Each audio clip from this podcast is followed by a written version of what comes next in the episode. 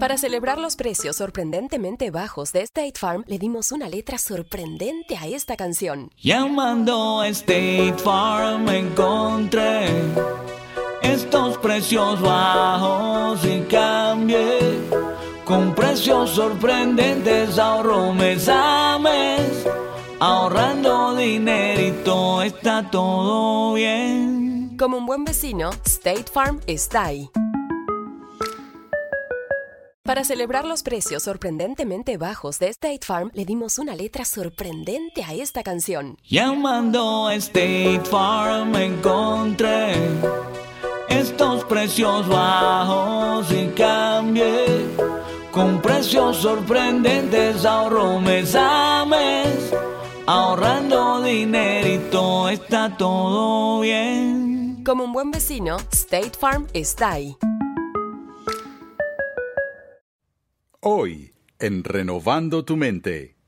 Pero lo más sorprendente para mí es que si ustedes leen el Sermón del Monte con cuidado, este contiene una revelación única de la persona de Jesucristo mismo. Este no es solo un hombre sabio compartiendo su sagacidad con un puñado de discípulos, sino que está diciendo en su propia autoridad quién recibirá el reino de Dios y quién no.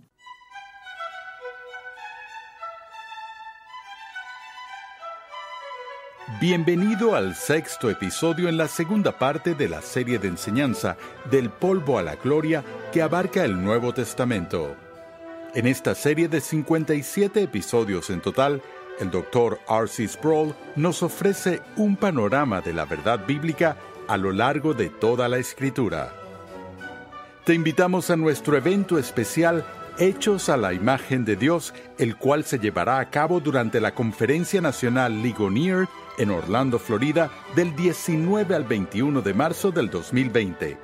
Contaremos con la participación de Miguel Núñez, Pepe Mendoza, Augustus Nicodemus, Stephen Lawson, entre otros. Regístrate hoy mismo en nuestra página web renovandotumente.org.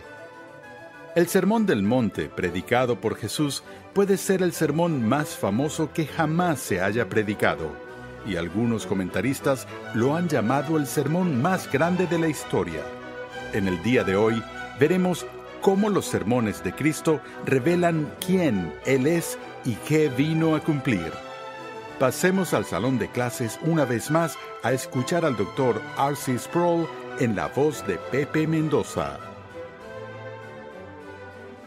Hemos visto que cuando Jesús fue al desierto a ser tentado por el diablo, que él fue llevado al desierto por el Espíritu Santo. Y después de que nuestro Señor resistió victoriosamente en contra del desenfrenado ataque del enemigo y fue ministrado por los ángeles después de la partida de Satanás, leemos en el Evangelio de Lucas que entonces Jesús volvió en el poder del Espíritu a Galilea. Eso quedó registrado en el cuarto capítulo del Evangelio de Lucas, inmediatamente después del relato que Lucas hace de la tentación de Cristo. Pero se nos dice que Jesús fue llevado por el poder del Espíritu al desierto y que él volvió en el poder del Espíritu a Galilea. Y se nos dice que las noticias de él circularon a través de toda la región circundante y Jesús ahora, bajo la unción del Espíritu Santo, inicia su ministerio público y es un ministerio que en primer lugar está marcado por enseñanzas extraordinarias. Y Lucas nos da el recuento del primer sermón de Jesús registrado al menos en su evangelio. No era la primera vez que hablaba, pero se pero nos habla de lo que pasó cuando Jesús fue a Nazaret el lugar donde había sido criado. Y se nos dice que él fue a la sinagoga el día de reposo y se levantó a leer, y le dieron el libro del profeta Isaías. Ahora, permítanme hacer una pausa por un segundo. Jesús está actuando como un rabí itinerante. Esto es un rabí que no está ubicado en un lugar fijo, que no tiene una escuela ni un campus donde todo el mundo se inscribe y tiene que asistir a clases, sino que es como un rabí itinerante, caminante, nómade, quien va de ciudad en ciudad y de pueblo a pueblo enseñando. Y ahora se nos dice que él viene a su ciudad natal, a Nazaret, y entra a la sinagoga en el día del sábado, como era su costumbre, y se nos dice que él se levanta a leer. Esta es una indicación de que Jesús está siendo tratado con respeto, que está siendo reconocido como rabí y que como rabí visitante se le da el honor de leer el texto designado para el día. Entonces el rollo es traído al frente de la sinagoga y es desenrollado y abierto delante del rabí visitante y luego Jesús empezó a leer de este rollo a la gente. Ahora, si recuerdan, cuando estábamos estudiando el Antiguo Testamento y hablamos sobre las profecías mesiánicas de Isaías, mencioné que en Isaías 61 leemos la descripción del trabajo del Mesías que habría de venir. Ahora, aquí a principios del ministerio público de Jesús, Jesús regresa a Nazaret. Él es invitado a leer el rollo y el rollo resulta ser del texto de Isaías 61. Halló el lugar donde estaba escrito, el Espíritu del Señor está sobre mí, porque me ha ungido para anunciar el Evangelio a los pobres. Me ha enviado para proclamar libertad a los cautivos y la recuperación de la vista a los ciegos para poner en libertad a los oprimidos, para proclamar el año favorable del Señor. Cerrando el libro, lo devolvió al asistente y se sentó. Ahora, no sé cuántas veces leí este texto antes de que un experto me explicara su significado. Yo imaginaba algo como esto, que Jesús vino a la sinagoga y se sentó en un asiento y entonces lo invitaron a venir al frente de la sinagoga a leer el texto del día. Y una vez que terminó de leer, entonces se volteó y caminó de regreso y se sentó en la banca como un lector visitante lo haría en la iglesia un domingo por la mañana en una de nuestras congregaciones. Pero eso no es lo que el texto está diciendo. En la situación de la sinagoga, en ese ambiente, la gente se sentaba en el piso, no tenían bancas. Y cuando la lectura terminaba, el lector se levantaba a leer y luego era el deber del rabí dar una exposición, un sermón del texto que acababa de ser leído. Y la postura para la predicación era que el predicador se sentaba en un banco una silla o algo parecido, y entonces los que estaban reunidos se sentaban a sus pies, literalmente. Así que cuando dice aquí que Jesús, luego de leer el rollo, se sentó, no quiere decir que volvió a su lugar en la congregación, sino que se quedó frente a la congregación y asumió la posición de un predicador que ahora entregaría su exposición del texto. Y Lucas nos dice que los ojos de todos los que estaban en la sinagoga estaban puestos en él y comenzó a decirles, hoy se ha cumplido esta escritura que habéis oído. Ahora, no sé qué más dijo Jesús, podría ser que no dijo nada más. Esto hubiera sido suficiente para haber sido recibido como una explosión en la sinagoga, porque el pueblo que oyó la lectura del rollo entendió que estaba escuchando las palabras del profeta Isaías, quien estaba hablando de la futura venida del Mesías. Jesús lee este texto y la primera cosa que dice en su sermón fue,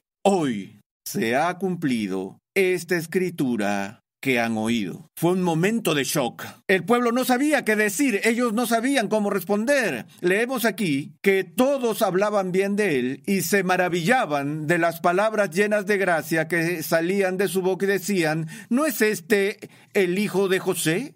Entonces él les dijo, sin duda me citaréis este refrán, médico, cúrate a ti mismo, esto es todo lo que oímos que se ha hecho en Cafarnaún, hazlo también aquí en tu tierra.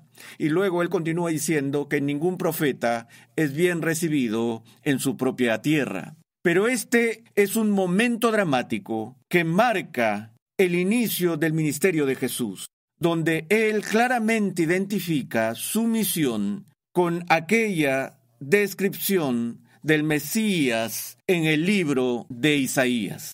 Ahora, si vamos al relato de Mateo del ministerio en Galilea, durante la primera parte del ministerio, se nos dice que lo que Jesús hace al inicio es reunir discípulos alrededor de él. Se nos dice, por ejemplo, que Jesús pasó toda la noche en oración antes de emprender la tarea de seleccionar ese grupo eh, íntimo de discípulos que lo seguirían. Ahora tenemos que entender que en el Nuevo Testamento un discípulo no es la misma cosa que un apóstol, aunque muchos de los apóstoles primero fueron discípulos. La palabra discípulo en el Nuevo Testamento significa aprendiz. Y hemos visto que Jesús era un rabí, pero era un rabí itinerante, por lo que se dirigió a sus estudiantes potenciales y seleccionó algunos de ellos y les dijo, síganme. Lo que él estaba diciendo debía ser interpretado literalmente, no solo como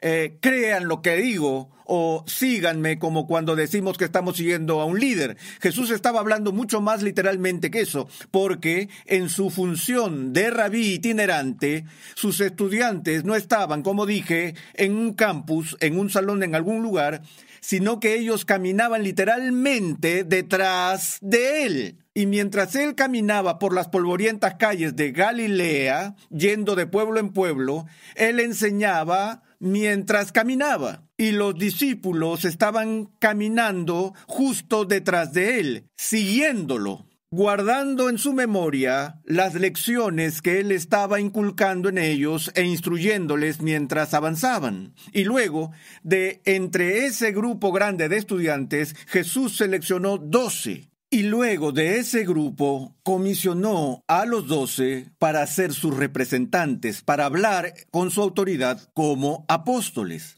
porque un apóstol era como un embajador o un emisario al que se le da la autoridad del rey o de alguna persona poderosa para negociar en su nombre o hablar con la autoridad de aquel que lo envía. Y ahora, con sus discípulos, Jesús emprende su ministerio nacional que cubre la tierra. Ahora, hay un pequeño eh, resumen de esto al final del cuarto capítulo del Evangelio de Mateo, que de manera breve creo que cristaliza la esencia del ministerio público de Jesús. Escuchen lo que Mateo dice.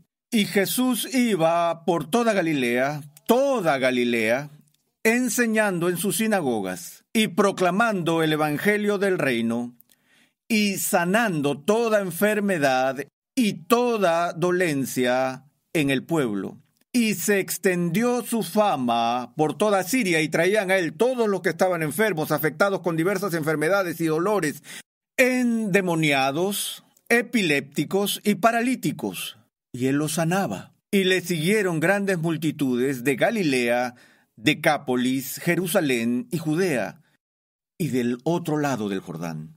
Este es el escenario que Mateo usa para presentar lo que los comentaristas modernos han considerado como el más grande sermón que se haya predicado, el sermón del monte. Ahora, antes de dar una mirada a este famoso sermón, el Sermón del Monte, tengamos presente la conexión que existe entre lo que pasó en Nazaret y lo que es el contenido de este sermón. Recuerden que Él se identifica a sí mismo como aquel quien es el ungido por el Espíritu Santo de Dios para traer consuelo a los que lloran, a traer libertad a los cautivos, a brindar sanidad a los que están enfermos y los que están quebrantados. Y la transición en el texto es que Jesús fue a todas partes predicando el reino de Dios, enseñando en las sinagogas y haciendo, ¿qué más? Sanando toda clase de enfermedades. Así que esta espectacular multitud se apretuja alrededor de él. Ellos están pendientes de cada palabra que habla. Y en el capítulo 5 empieza Mateo el relato del sermón del monte. Y cuando vio las multitudes subió al monte. Y después de sentarse, ven, otra vez se sienta como una indicación de que está a punto de hablar.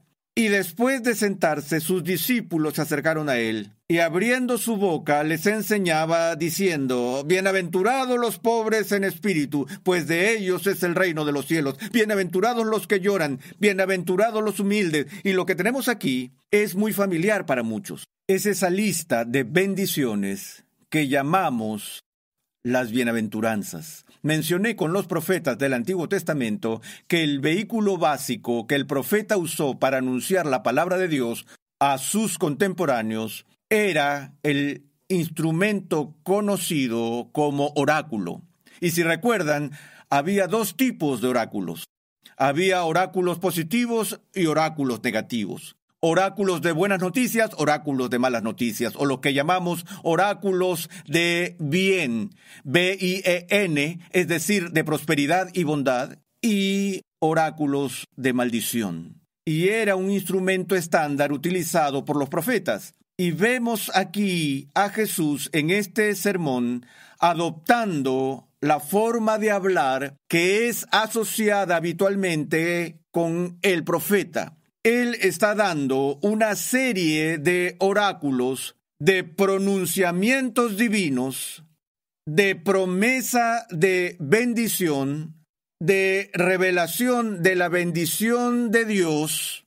Y creo que si tratamos de reducir el sentido de esto en español con la palabra feliz, hay algo que se pierde en la traducción porque el tipo de felicidad que Jesús está declarando que la gente recibirá va mucho más allá y es mucho más profundo de lo que normalmente asociamos con un espíritu alegre o feliz. Se trata de un tipo de felicidad que es trascendente, se trata de un tipo de felicidad que penetra en la parte más profunda del alma el tipo de felicidad que solo una relación, una relación redentora con Dios puede conferir.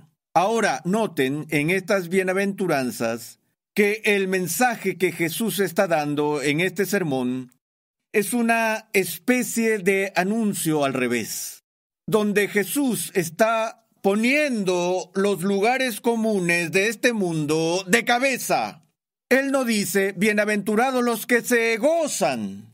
Sin embargo, dijo, bienaventurados los que lloran. Él no dice, bienaventurados los ricos, sino bienaventurados los pobres, los pobres en espíritu, los pobres de corazón. ¿Recuerdan a Isaías en el Antiguo Testamento cuando Dios lo llama no solo a pronunciar el juicio contra el pueblo, sino también para predecir el final de las calamidades, el final de la visitación divina de la ira, el tiempo en que Dios atenuaría su justicia con la misericordia. Y por lo que dice al profeta, dice al pueblo, consolad, consolad a mi pueblo, dice vuestro Dios. Hablad al corazón de Jerusalén y decidle que su lucha ha terminado, que ha recibido el doble por todos sus pecados. Y ahora esto es lo que Jesús está haciendo. Él está en esta ocasión pronunciando la promesa de Dios para consolar a su pueblo. No para consolar a todo el mundo, no para consolar al que está bien, sino para consolar al desconsolado, a los que son pobres, los que han ido a la casa de luto, a esas personas que cubren sus ojos en este mundo para no ser seducidos por las tentaciones del éxito, el poder y la fama, quienes tienen hambre y sed de justicia.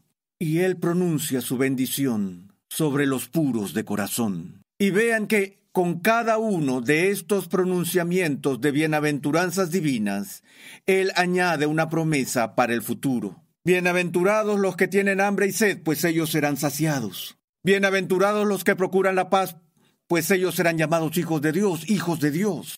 Bienaventurados los que lloran, pues ellos serán consolados. Bienaventurados los pobres, pues ellos heredarán el reino de Dios. Ven como Él da una promesa futura a cada una de estas condiciones humanas? Y él está, de nuevo, poniendo los valores del mundo de cabeza, porque es muy difícil para una persona sentirse bendecida cuando es pobre, o sentirse bendecida cuando está de luto, o sentirse bendecida cuando tiene hambre.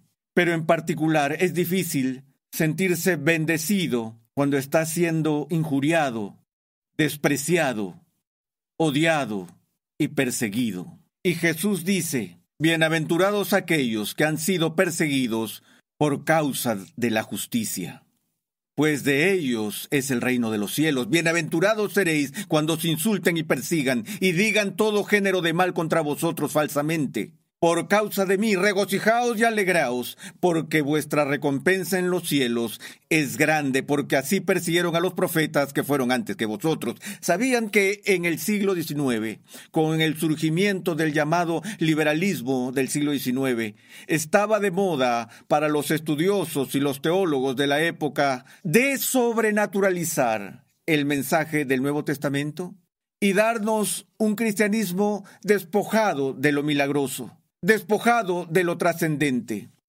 y reducir la importancia de Jesús a solo el de un gran maestro ético, como el exponente principal de un elevado sistema de valores idealista. Así que en lugar de considerar a Jesús como la encarnación de Dios mismo, quien tiene la naturaleza divina, él era más bien aplaudido como un gran ser humano, que tenía una profunda visión y que su contribución duradera al mundo no se encuentra en algún acto cósmico de expiación o resurrección de la tumba, todo eso es mitología, sino que su gran aporte se encontró en su visión ética, cuya cúspide fue, según esos estudiosos, este sermón del monte. Pero lo más sorprendente para mí es que si ustedes leen el sermón del monte con cuidado,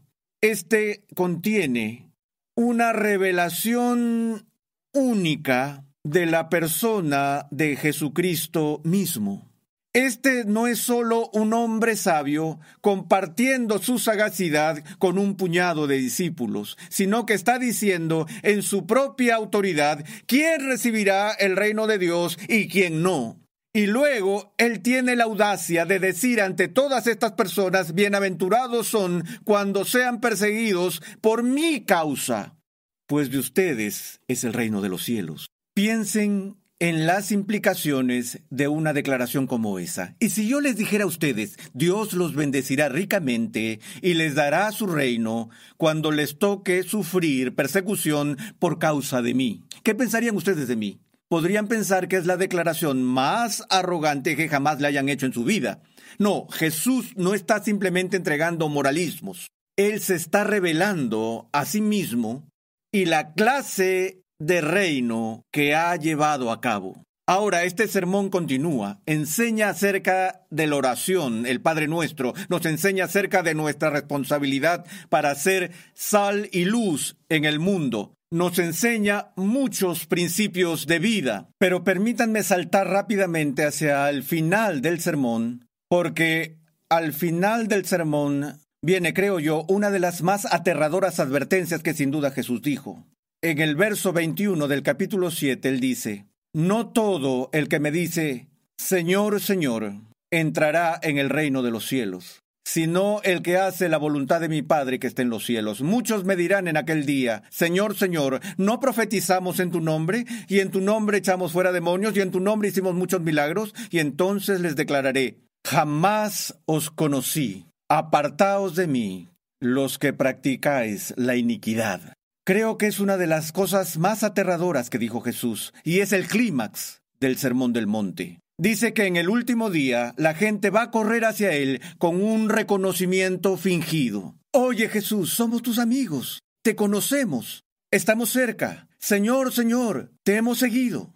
Y Jesús dice, por favor, váyanse, no los conozco. El hecho de que repitan el título diciendo Señor, Señor es una expresión de intimidad personal. Estas personas no están diciendo simplemente que habían tenido una relación casual con Jesús, sino que están diciendo yo te conocía íntimamente y Jesús les dirá no, no fue así.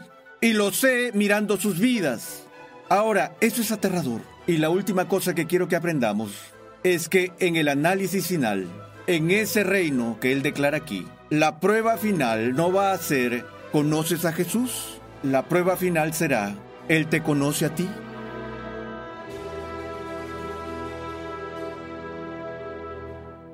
El llamado de Jesús a sus discípulos para que lo siguieran fue mucho más extraordinario de lo que parece a primera vista. La vida a la que Jesús los llamó no era ni glamorosa ni gratificante según los valores de este mundo. Por eso, Él pronunció sus bienaventuranzas o bendiciones sobre aquellos que lloran, se lamentan, tienen hambre y son perseguidos en esta vida, porque las pruebas momentáneas que soportarán en esta vida no serán nada comparadas con las glorias que se les dará en el reino venidero. Gracias una vez más por la sintonía en el día de hoy. Te invitamos a visitar nuestra página web renovandotumente.org, donde podrás descargar gratuitamente la guía de estudio de la serie de hoy. Allí además encontrarás nuestro archivo de episodios pasados, artículos y contenido multimedia y muchos recursos más que producimos con la finalidad de cumplir con nuestra misión de proclamar, enseñar y defender la santidad de Dios en toda su plenitud a tantas personas como sea posible. ¿Por qué Jesús habló en parábolas? En el siguiente episodio de Renovando tu Mente, Escucha mientras R.C. Sproul demuestra por qué Cristo usó parábolas en su enseñanza para revelar la verdad a algunos mientras la ocultaba a otros. Renovando tu mente es una producción de los ministerios Ligonier, la confraternidad de enseñanza del Dr. R.C. Sproul. Nuestra misión, pasión y propósito es ayudar a las personas a crecer en su conocimiento de Dios y su santidad. Nuestra programación es posible gracias al generoso apoyo en oración y financiero de cristianos alrededor del mundo. Para hacer tu donación, por favor visita nuestra página web renovandotumente.org. Para contactarnos, por favor envíanos un correo electrónico a programa arroba renovandotumente.org con tus preguntas, testimonios y comentarios. Sintonízanos nuevamente en esta misma emisora y en este mismo horario y únete a nuestra gran comunidad virtual en las redes sociales.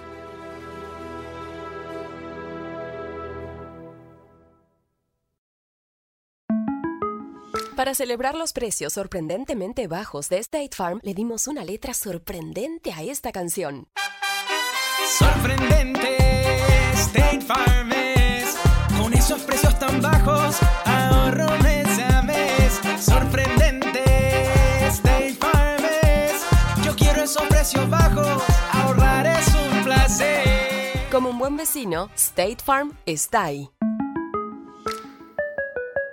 Para celebrar los precios sorprendentemente bajos de State Farm, le dimos una letra sorprendente a esta canción. Llamando a State Farm encontré estos precios bajos y cambié. Con precios sorprendentes ahorro mes a mes ahorrando dinerito, está todo bien. Como un buen vecino, State Farm está ahí.